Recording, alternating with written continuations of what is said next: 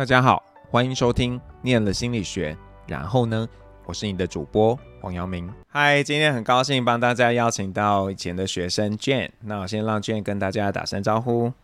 嗨，大家好，我是 Jane。嗨，Jane，那可以请你先跟我们呃说一下，你跟心理学有什么样的一个关系吗？嗯，我最开始的时候，就是我会申请心理系，其实是我想要曾经幻想当智商师，嗯，然后结果念了之后发现，哎，好像智商不是我想走的路，所以那时候开始接触了认知心理学，然后去实验室看看，就是认知心理学有什么好玩的东西，嗯，然后，嗯，也因为这样子的因缘机会，后来。研究所也申请了，就是跟心理学相关的的，应该比较应用的学科，就是人机交互。嗯，对。欸、你讲得很很轻松哎，你的这个人机交互是去出国念的嘛？而且这个 program 还是世界上蛮好的 program，可以跟大家多介绍一下下吗？我嗯，我的那个我是去嗯 UCL 念 Human Computer Interaction，然后那个学科它。我觉得它跟其他的比较，就是人机交互比较不一样的地方是，它还蛮专注在，嗯，跟心理学有关的一些领域，比如说认知科学啊、研究方法。所以在那整个过程中，其实我们我们学很多怎么应用认知，我们平常学到的那些呃记忆啊、一些行为啊、认知负荷那些，怎么应用在生活中，然后。学习怎么透过研究方法去去发掘，就是去找到最适合的设计，去解决我们生活遇到的问题。嗯，对。哎、欸，我觉得你那时候你们做的你的毕业主题还蛮有趣的，你要不要跟大家讲一下？因为可能这个大家对于心理学想象没有想过哦，原来这个也跟心理学有一点关联性，然后心理学的也可以做这样的事情。哦。就我那时候的毕业制作是去斯里兰卡，我们做的是一个嗯中低就是开发中国家或未开发国家的医疗系统的相关的研究。那那时候我拿到的主题是嗯斯里兰卡的加护病房的病床调度系统，然后嗯在那里面嗯访谈是一个。一定要做的事情嘛，就是你需要去了解，就是当时的斯里兰卡的状态，他们他们的是怎么在应用这个系统，或者是他们医疗困境是什么？这个是需要透过访谈跟同理去跟他们沟通，去理解这个问题，去定义这个问题的。然后，嗯，了解完这些问题之后，嗯，会想办法把那些应用，然后应该说把设计。做出来，然后拿去跟嗯相关的 stakeholders 沟通，说，哎，你觉得这个怎么样？就是会进行一些 workshop 跟讨论，嗯，然后我觉得在这个过程中，嗯，研究方法很重要，就是你要知道你要用什么方法，你才可以嗯得到相对比较客观跟中立正确的答案，才能够找到最适合那个你的目标用户的解决方法。嗯，那呃。这个我没有问过你，就是说你当时在一开始知道要做这个题目的时候，你是什么样的心情啊？觉得其实我我是争取来的，哦、真的。就是嗯，应该说英国的研究所他们选选毕业专题的方式比较不一样，他不是我台湾好像是学生要自己提，然后跟教授提，然后或者是教授有什么领域相关的会。就是要做相关的东西，然后伦敦原则上，诶，英国啊，它就是所有的教授都会开他的所有题目，然后那些题目相对 specific，嗯，所以，嗯，那时候我是，我是那时候选，哦，有一些教授是做那种比较商业的项目，比如说他们会跟 Microsoft 合作做这个很酷，我那时候其实也想做，但是我后来想一想，我觉得未来工作就是，嗯，毕业之后工作，我其实。我觉得我会接触到比较多商业相关的 topic，应该说我我可能不会去做 NGO，然后就刚相对来说，我觉得学生时代可以去做 NGO 的东西，嗯，我觉得是很棒的经验，嗯，那时候我就特别去看了一些教授有跟 NGO 合作的项目，然后斯里兰卡是其中一个，然后其他的就比较是在伦敦。本地跟本地当地的一些嗯基金会啊，或者是一些合作。嗯、然后因为我又是一个比较喜欢去就是到处乱跑、多看到处晃的人，嗯、所以我就看到自己的小蓝卡车箱，我就我就毫没有犹豫的就去跟老师说我，这是一个先先赢的 project。嗯，所以去的经验是好的。嗯，应该说，我觉得回溯那个过程，会觉得那个过程非常棒。就是你等于是人到斯里兰卡，然后接触一个完全不一样的文化。这个合作的挑战就不单纯只是你要怎么去，嗯，从设计发想到想办法让它落地，它还包含了很多跨文化的沟通。就是，嗯，斯里兰卡相对来说是一个。比较少，比较少外外外人的地方，顶多就是游客很多吧。可是，在当地其实外地人口没有占那么大多数。然后，他们的宗教文化很丰富，他们的就是里面的文化是很很特别的。他他很他很传统，他没有很多受到其他人的影响，所以。嗯，要去适应那样子的文化，在那样子的，特别是他们的医院，他们又很害怕。就是其实我们一般人是不能进去他们的医院的，他们会很害怕说你是不是来用我们的医疗资源。所以那时候我们进医院的时候非常小心，都会有就是在地的同事，嗯，陪着我们进出。嗯、然后你会看到真的所有人就是就是会 like stare at you。对，有点可怕。我们不管是搭火车或什么，所有人就会一直就是眼睛直直盯着看。可能你们太突出了吧，跟其他人不一样。对对对，嗯、然后所以我觉得那是一个非常挑战，就是你整体回回顾会觉得，哇，这个经验真的很特别，而且嗯，真的学到很多。但其实，在当时待在那边，其实不算是一个太快乐的过程。嗯，因为一个是我刚刚讲的，就是适应是很大的问题，然后。文化不一样，这个食物习惯全部都不一样，嗯，交通习惯不一样，所以，然后加上斯里兰卡又很湿热，然后，嗯，因为我们那边的治安也虽然没有到不好，但是因为你作为一个外地人，他其实你也不适合就是随时在外面走动，嗯，所以其实我们那时候的生活就是还蛮，嗯，孤单，就是我们就每天。就是我们有租一个地方，然后嗯，上班时间我们就会叫车去，然后下班就直接回家。回到家晚餐就是叫叫外送，就是你原则上通常不太会出门，特别是晚上的时候，除非有当地的朋友陪。嗯，啊，所以那个时候生活其实很苦，因为你在做论文，压力很大，然后。又在那样子相对压抑的环境，就是你没有可以放松的地方。嗯，对，就是我不会说那是一个在当下很很快乐的经验，但是回头回来看，它是一个我觉得很值得，我不会后悔的经而且很年轻嘛，年轻就应该去体验这种。哦，我觉得真的很酷诶，其实我觉得很值得体验一次。对，因为后来你的哎算学妹嘛，星儿是你的学妹。哦对，她去非洲，我觉得这也很酷。但我也觉得很酷。如果有非洲，我也想去非洲。我现在还是很想去非洲。嗯，好啊。那你刚刚稍微有提到一下你在呃有有一些线索嘛，就是说你在做的事情。那可以跟我们聊一聊你现在呃，就是你毕业后应该就是在一份工作嘛？对啊。那还是说也可以谈一谈你们在，比方说在研究所后期，你们可能就有一些。就是一些实作的经验，可以跟我们聊一聊这些这些你做过的事情。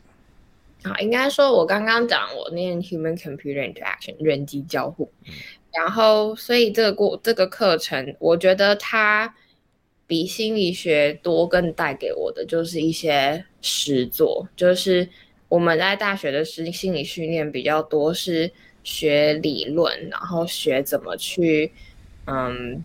找一些因子之间的关系，嗯、然后到了研究所，嗯、呃，那个课程除了还有原本既有的，就是心理学，它跟嗯、呃、设计或应用相关的一些认知的知识之外，还有一个很大部分就是我们学会如何 hands on 去让这些事情落地。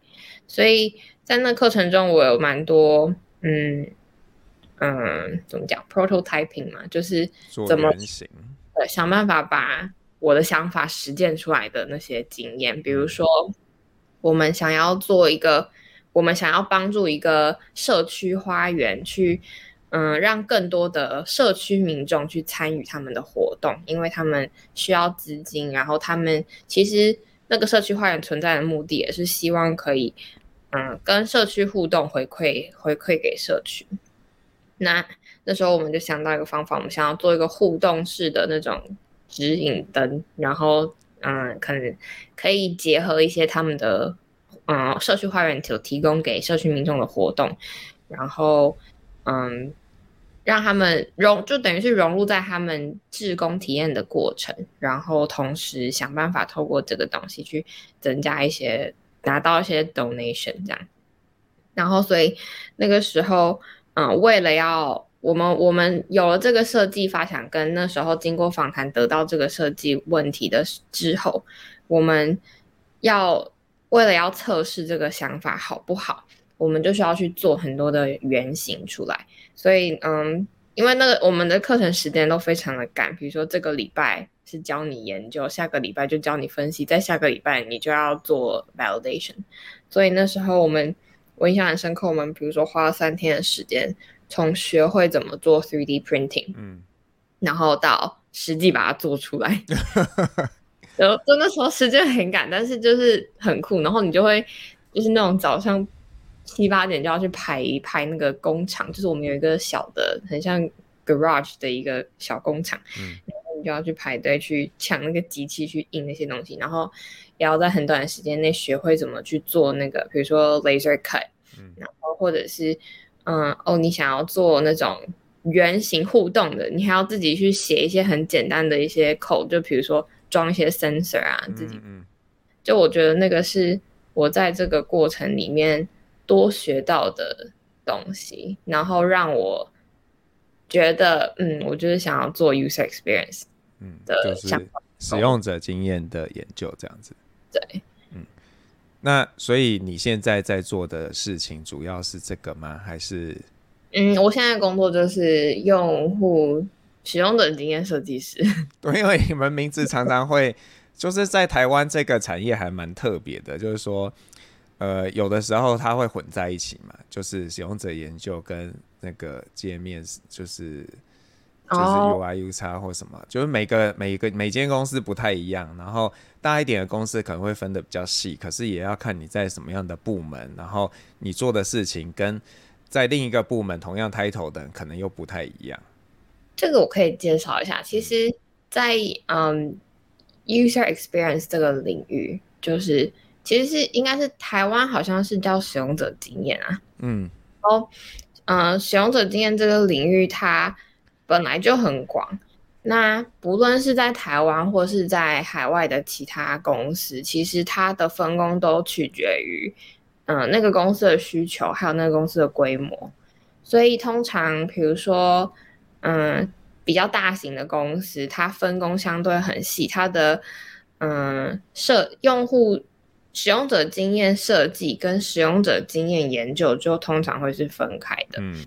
那如果在一些比较规模比较小的公司，它确实是有可能一个人要担任，就是从嗯用户研究，就是他要去发现问题，或甚至是做竞品分析，一直到嗯设计让它落地，他甚至还要担就是嗯产品经理的责任，就是去管理一些专案的进度，就是。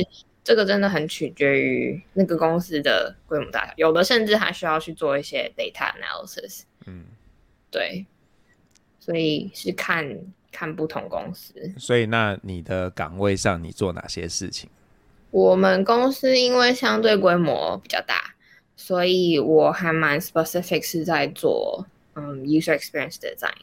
所以我们原则上我的工作就是，嗯，我会从嗯产品经理那边拿到产品需求，或者是甚至我们确实会快一点，就是我们会跟他们一起讨论，就是跟讯息架构师啊，跟产品经理去讨论需求跟技术相关的可能的解法，然后我们会设计，我们会先设计出一些。嗯，原也不是说原型，就是设计出一些比较 high level 的一些 user flow，然后大家看过没有问题之后，我们才会再进一步的去发展那些设计的细节。然后跟呃用户研究，就是使用者之间研究的合作的话，就会是。嗯，可能如果我们发现有一些功能，我们我们跟嗯产品经理都不是很确定，我们应该要怎么发展下去，我们可能就会合作去做一些，either 是 survey 啊，或者是一些 A/B testing 啊，然后或者是对于有一些领域，我们我们觉得我们对于这个用户的族群，就是这个 persona，我们没有那么熟悉，那我们也会嗯跟 researcher 合作去。去 either 做一些 interview 或者是做一些 study 去了解，因为我们需要了解我们的用户是什么。嗯，对，所以这会是我们会合作的一些面向做的工作。那可以有有办法分享，可以分享一个案例吗？就是不不商业机密的 案例哦，还是很 vaguely 可以谈谈，就是哎你们。有什么样的事情，然后呃，怎么样去做？因为讲合作还是有一点呃 vague 嘛，就是有点模糊。嗯，比如说，我现在在我有在做一个治安相关的产品，那嗯、在治安的世界里面，有一些攻击的事件，它其实是有关联的。那嗯、很多。公开的 report 里面，它可能会有一些去把一些很常见的攻击，就是攻击事件，就是包含它它最开始会有骇客会有什么行为，中间会发生什么事情在你的环境里面，然后最后你可能会看到什么，就是他们会把这些治安事件串联起来，出成一个，你就想很像是一个，嗯，他跟你讲一个有一个剧本长这样子，嗯嗯。那，嗯、呃，因为通常治安的治安的事件，它通常如果是没有经过这样子的处理的话，嗯，都很仰赖我们的用户，也就是那些自然专家，他们需要自己去点，把很多点点连起来，他才会发现哦，我被攻击了。嗯，那骇客都很聪明，不就是他们会伪装成很多。很像是你日常的行为，让你不会发现它的存在，可是他就会默默的可能窃取你的资料。嗯，所以，嗯，既然有这样子的一个嗯 report，那我们就会希望提供给客户，然后包含有一些可能比较进阶的客户，他就会想要透过这个东西，因为他看得懂，他就会想要透过这个知道说，哎，那我的环境有没有遇到这样子的问题？那这个时候，我们就会，我们，嗯，PM 有提出来说，哦，现在业界就是有这样的事情发生，那我们就要去想办法去，去呈现给我们的客户看。所以，嗯，在这过程中，我就要跟，嗯，产品经理就是 PM 一起理清说，哎，用户会怎么来使用我们的这些资料？他们通常会看什么讯息？哪一些讯息是他们要需要知道？哪一些讯息对他们在这个在我们所设定他来看这件事情的阶段是不需要的？那他会怎么应用这些资料？他就会影响到我。哎，我怎么了解他们怎么应用这些资料？会影响到我怎么设计这些东西。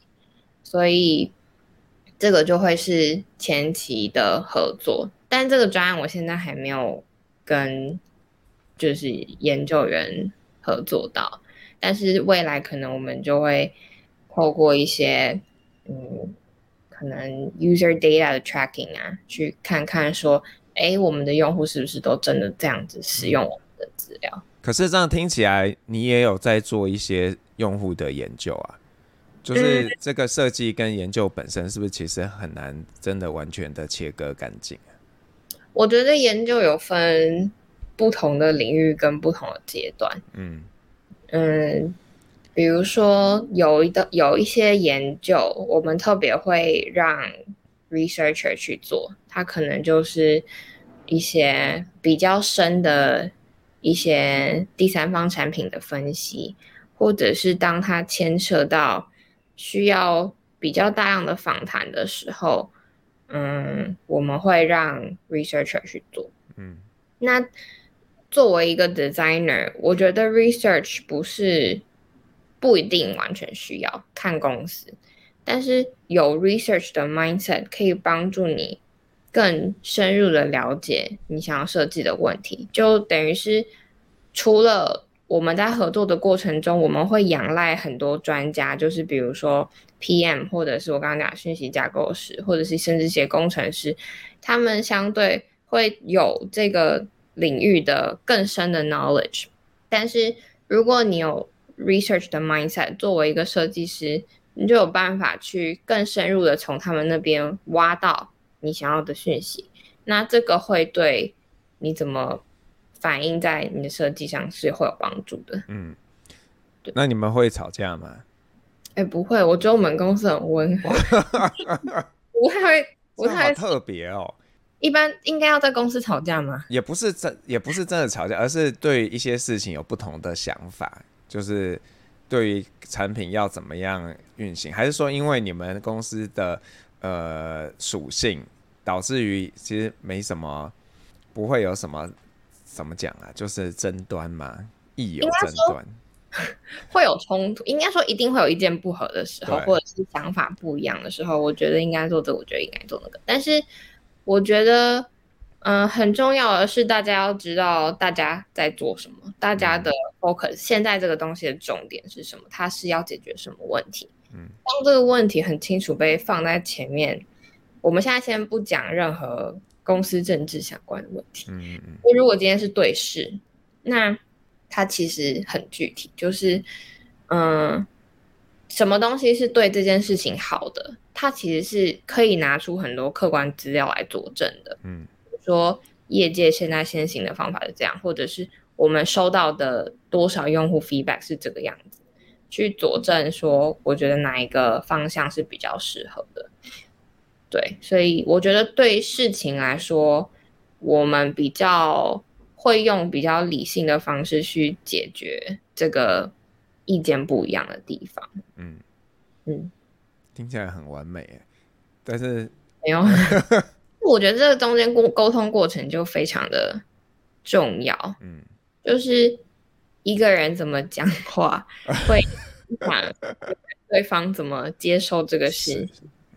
对，但是我觉得，嗯、呃，应该如果很幸运，我目前合作到大部分的同事都都会，我觉得都蛮，就是想法蛮开放，就是很愿意接受不同的声音。嗯，我们刚好开会确实会针对一个设计，可能我们会讨论很多不同的版本，但是我，嗯，就我很幸运，大家会很理性的去。看这个东西的优点或缺点，大家会看过一轮之后回回回问到我们最开始要解决的设计问题是什么，嗯，然后一起选出一个对当下最适切的解法。嗯，很不错，我觉得。那可能时间会比较长，我不知道吵架会不会缩短这个沟通过程。我我呃，可是。可能就会有人不开心啊，然后也不一定那个那个吵赢的人的解法就是最好的嘛。对，没错。嗯，那你自己觉得，就是说，呃，你学的心理学学了那么久嘛，然后就包含可能又有一些跨域的学习，你觉得这些学习对你现在在工作上有什么样的帮助呢？嗯，我觉得工作的过程其实。我觉得我过去跨域学习的经验带给我最大的 benefit 就是让自己 aware 到我应该要不断的跨域学习。就是，嗯，我可以说一下我为什么最开始会选择 human computer interaction。嗯，就是。嗯，心理学就是大家都知道，或者是你即将要知道。如果你是即将进入心理系的学生，就是心理学分了很多领域，所以我也曾经摸索过。就像我刚刚说，我一开始高中申请的时候，我是想做智商，然后我大学也接触了认知心理学。嗯，我其实当时我也对工商心理学有一些兴趣。那为什么后来我会选择做 Human Computer Interaction？就是它是一个比较偏向认知心理学的应用学科，是因为当时我有一个交换的经验，所以我大学的时候我曾经到嗯、新加坡交换了一个学期。我去了新加坡，然后因为我去的是一个理工大学，那理工大学相对来说，我认识的人大部分都是学。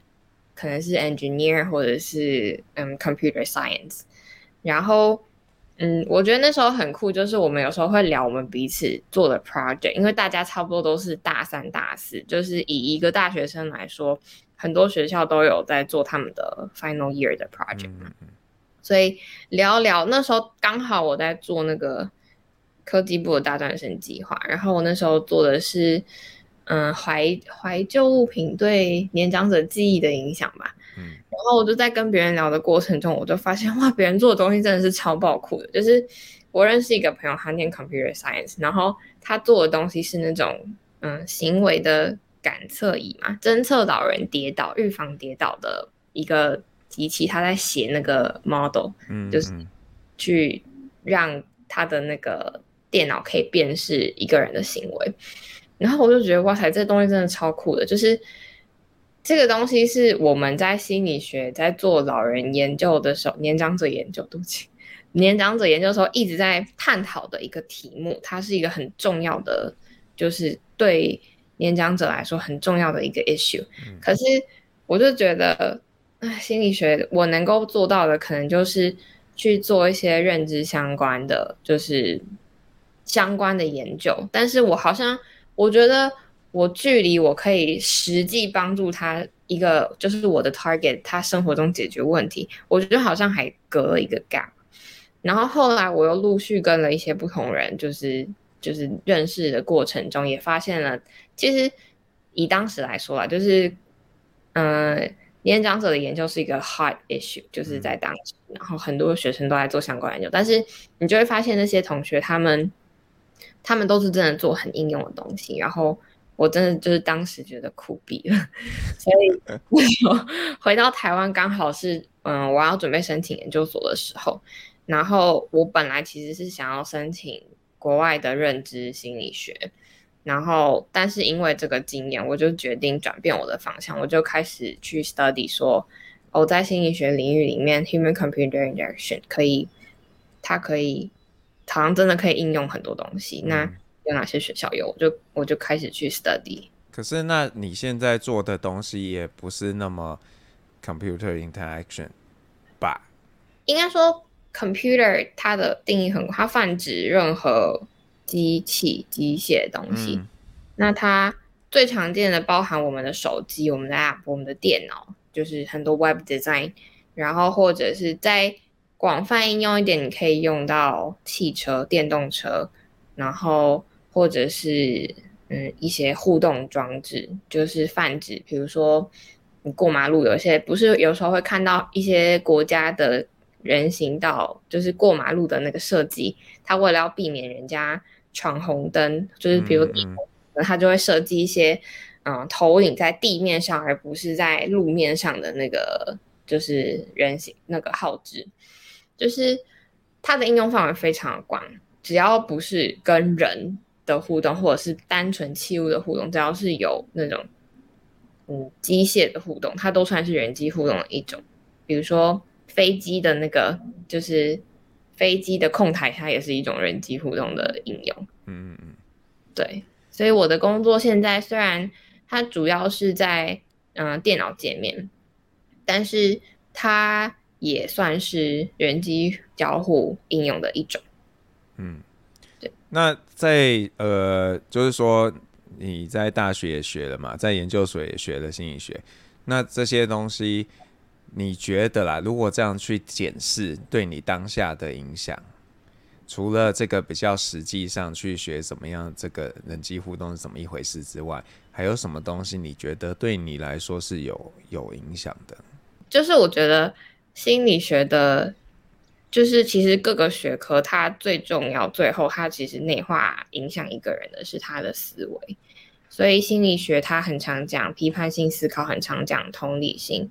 那以批判性思考来说，它在它对我的影响，就是在工作上的影响，就是当我在面对问题的时候，我不会只单方面的接收它字面表面的讯息。那透过你去问为什么，比如说为什么我们产品想要做这个方向，它能够回应什么商业价值？我们为什么要问用这个功能？用户会怎么用这个功能？它的背后目的是什么？这些问题都是可以带你去去更深入的了解你正在进行的事情。它也会帮助你在设计的时候可以嗯有更。深更直接的影响，然后同理心的话，就是我觉得它也其实不只是工作，就是在日常生活中的互动，其实它都会有很大的帮助。就是对，嗯，然后嗯，有一些比如说心理学实验法好了，我觉得它其实也是一个 mindset，就是当我觉得它其实就是训练一个人怎么。在面对生活里的问题的时候，去透过一些方法找到你想要的答案。所以，比如说，嗯，那些实验法其实已经内化成，当我们在做一个设计的时候，你会知道什么样子的问题要透过什么样子的方法解决。虽然我们作为一个设计师，你不会去。像以前就是写一份完整的研究报告，我用什么方法？但是我觉得它就是一个你内化你，你知道最基本的哪一些东西，你可以主动说，我想要透过 data 收集我要的资料，哪一些东西，嗯，我知道我需要透过访谈，我需要哪一些资源，我可以知道怎么争取。嗯，对。那你有想过，就是自己呃未来有可能会换工作吗？会换什么样的工作呢？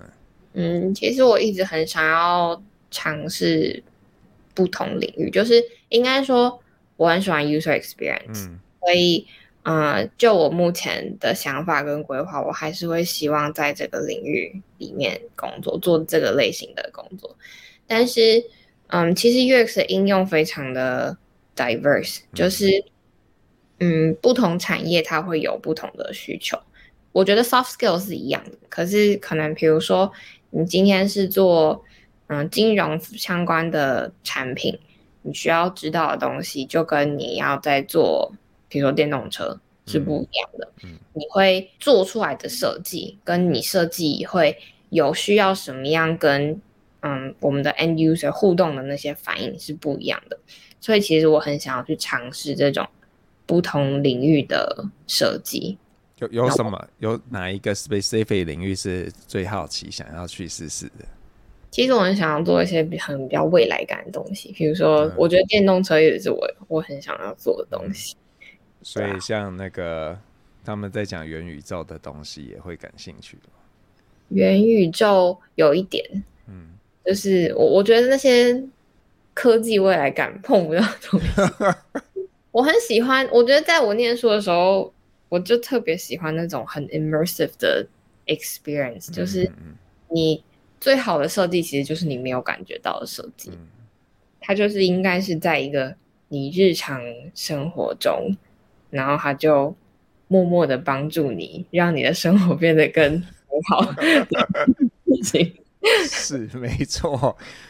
那那你觉得你会给那些？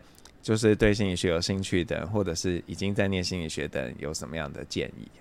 嗯，其实像我刚刚讲，就是心理学它其实我觉得算是建立一个 mindset 的过程，所以书好好念。嗯、然后除此之外，就是我觉得心理学它可以带你到任何领域，因为这个世界就是人在运作嘛。嗯。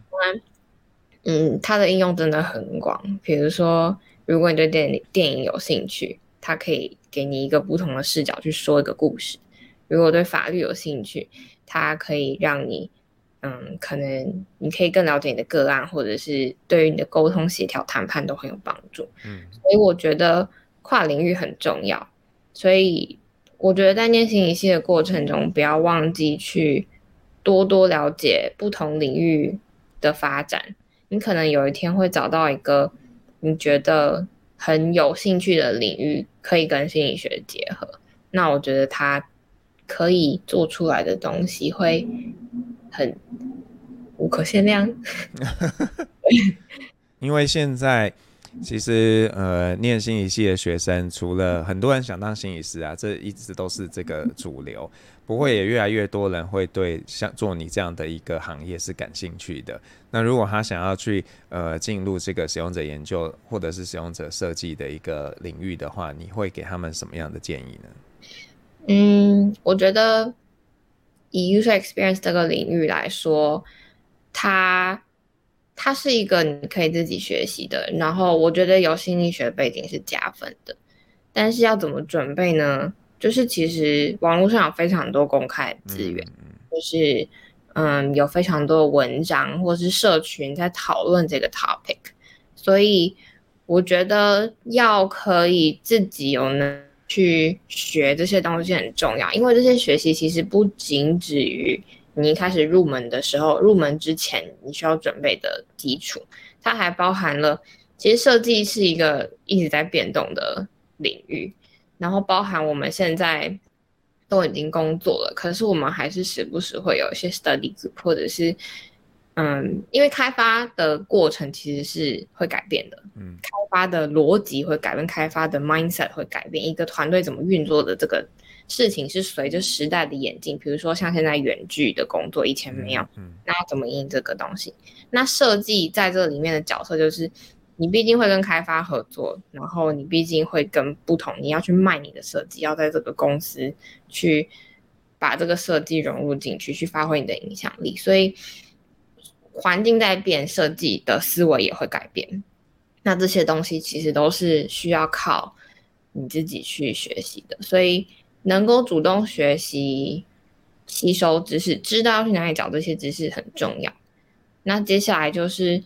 嗯，原则上要找找 user experience 相关的工作，一定要做评级，就是这个不用讲，就是这是最基本的东西。那做评级，它不一定要是一个很大的 project，它不一定要是一个很大的 topic。从你生活中你日常使用的 app 好了，你觉得它不好用，哪里不好用？你为什么觉得它不好用？有多少人觉得一样不好用？那不好用的地方在哪里？有什么方法可以改？这些东西都是，嗯，可以拿来作为一个题目的，就是日常生活中的这些东西。那，嗯，我觉得最重要的就是建立那个思维吧，就是你为什么定义这个是个问题？那，嗯，你怎么找到东西来验证这个问题？然后，嗯，你有什么样子的设计？它为什么可以解决这个问题？你有什么方法来验证他真的有回问到那个问题？就是这些东西，它是一个不不管是做 user experience research 或是 design，它都一定要有的完整的思维。对，所以嗯，练习这样子的思考方法，就是会对如果想要进入这个领域有帮助。嗯，那有没有什么是就是？你遗漏了，还想要跟别人说的事情？遗漏？对啊，我觉得，我觉得 user experience 的工作，它它的过程，就虽然我刚刚讲了很多设计，然后嗯应用，可是其实我的工作可能有百分之八十的时间都在沟通，真的 就是。我每天的会议都超忙，我可能没有开会的时间，好一点可能是一两个小时，嗯，不然我其实都是从早开到开到晚。然后，user experience 这个工作需要大量沟通，沟通，嗯，对内沟通是，比如说你跟视觉设计师合作要沟通，你跟 technical writer 合作要沟通，一些设计团队内的东西，对外。你要去沟通，跟产品经理沟通产品方向，跟工程师沟通一些技术的细节，跟前端工程师沟通，有一些东西你设计的东西他可能不能做，基于一些他写的 code 的那个架构限制，所以我每天每天每天都在沟通。你不懂为什么要做这个设计，你要去沟通。你觉得它跟商业价值不符，你也要去沟通。其实我做这个工作有大半的时间都是在跟人对话、理清问题。嗯、所以，我有的朋友他们很喜欢做 UX 的工作，所谓的喜欢是做设计，专心的设计，嗯、这件事情是不可能发生的。沟通它非常的痛苦。对，所以我觉得这是一个。好像比较 少人会会讲到的事情，但是确实在一个公司里面工作就是这样子，就是沟通能力非常重要。嗯，如果你真的很不喜欢跟人家讲话，所谓讲话不是单方面讲话，也不是单方面听别人讲话，是要有一来一回，嗯嗯，去把原本没有的共识定义出来。如果你不喜欢，嗯、我觉得这个工作不适合。其实很像，其实对很多工作来说，沟通都是蛮重要的一个环节。嗯嗯，嗯是没错。但是我觉得他在这份工作里面，他占的比例相对很大。就真的说实话，沟通大半的过程，你实际去做出那个设计，真的其实可能只占一天半个小时。我来说，你你这样讲，我们会怎么样看待我们得到的那些设计呢？但是你要想，中间的所有沟通过程都是为了要让这个设计实现。嗯，对，就是你沟通的每一个细节，其实都会影响到你那半个小时做的东西。对，好吧。那呃，谢谢 Jane 今天跟我们的分享。然后呃，我如果你是那个 KKBOX 的用户啊，你可以听到 Jane 想要点给点给大家的一首歌。那请 Jane 跟大家介绍一下这首歌，还有为什么你想要呃跟大家分享这首歌。好，就是嗯、呃，我今天想要分享的是 YouTube 的有一首歌叫《Stuck in the Moment You Can't Get Out of》，然后这首歌。它其实是写给他们一个自杀的朋友，他在描述一个人面对失败或是低潮的时候，有时候我们就是真的绕不出那个出口。然后我会听到这首歌是很偶然的，我忘记在干嘛，反正我就听到了这首歌。然后那时候我觉得很适合，我就送给了一个我的朋友。然后因为他在工作上遇到了很大困难，沟通上的困难，他没有办法转念出去。然后。其实我觉得这个东西在工作上是很常发生的，然后其实在生活中也是，就是我们很常会面对问题，我们怎么样都解不开。可是其实我觉得很重要的事情是要记得，这个东西都只是一个过程，就是包含有时候我们做专案真的很卡，它就是会卡在一个地方，可能是人的问题，可能是一些条件的问题，但是你就是出不去那个。大家就在那边绕圈圈，虽然没有吵架，但可是其实有时候你把时间拉长，它总是会在一个时间点跳出一个可以解决的方法。它不一定是这个问题不见，可能是你的心态不一样。嗯，所以嗯，我觉得遇到问题有情绪就难过没有关系，它是很健康的事情。然后也不用一直想着怎么去冲破那个解决不了的问题，最后。你会弄得很累，而且你会发现，哎，我怎么都还在原地。嗯，所以，嗯，我觉得有时候就让那个问题就让它飘吧，随着时间它，它它一定会有它解决的方法。好，谢谢 Jane，然后也谢谢大家，拜拜，拜拜。我是黄耀明，我们下次见喽，拜拜。